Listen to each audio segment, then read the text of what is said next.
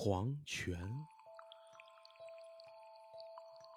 从前呀，有一个国家，一国的人啊都得了癫狂病，整天闹啊叫啊，干一些荒唐至极的事。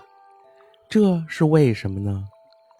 原来呀，这个国家呀有一眼叫做狂泉的井，谁要是喝了那里的水呀。立刻就会变得癫狂起来，而这一国的人呀，除了国君外，全都喝狂泉的水，所以大家一个个都疯疯癫癫的。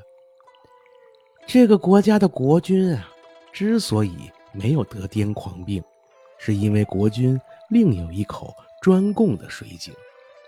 然而全国的人都得了癫狂病，在他们眼里呀。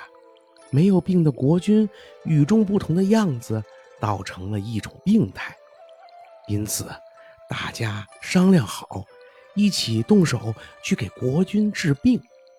这些人呀，轮番给国君拔火罐、针灸、熏艾蒿、服草药，能用的办法呀，全用上了。国君呢，实在不堪忍受这样的折磨。只好到狂泉去饮了一口水。等国君喝了狂泉的水之后啊，马上也变得癫狂不安了起来。于是，国家的从上到下，无论是国君还是臣民，都一样癫狂；无论大人还是小孩，都一样的荒谬。所有的人都一样疯疯癫癫。这样，大家反而都高高兴兴、心安理得了。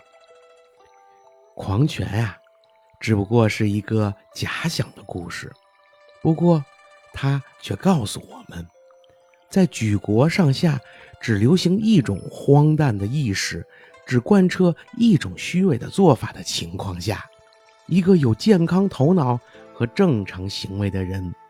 要想在众人颠倒黑白的环境里坚持公正的原则，的确是极其困难的。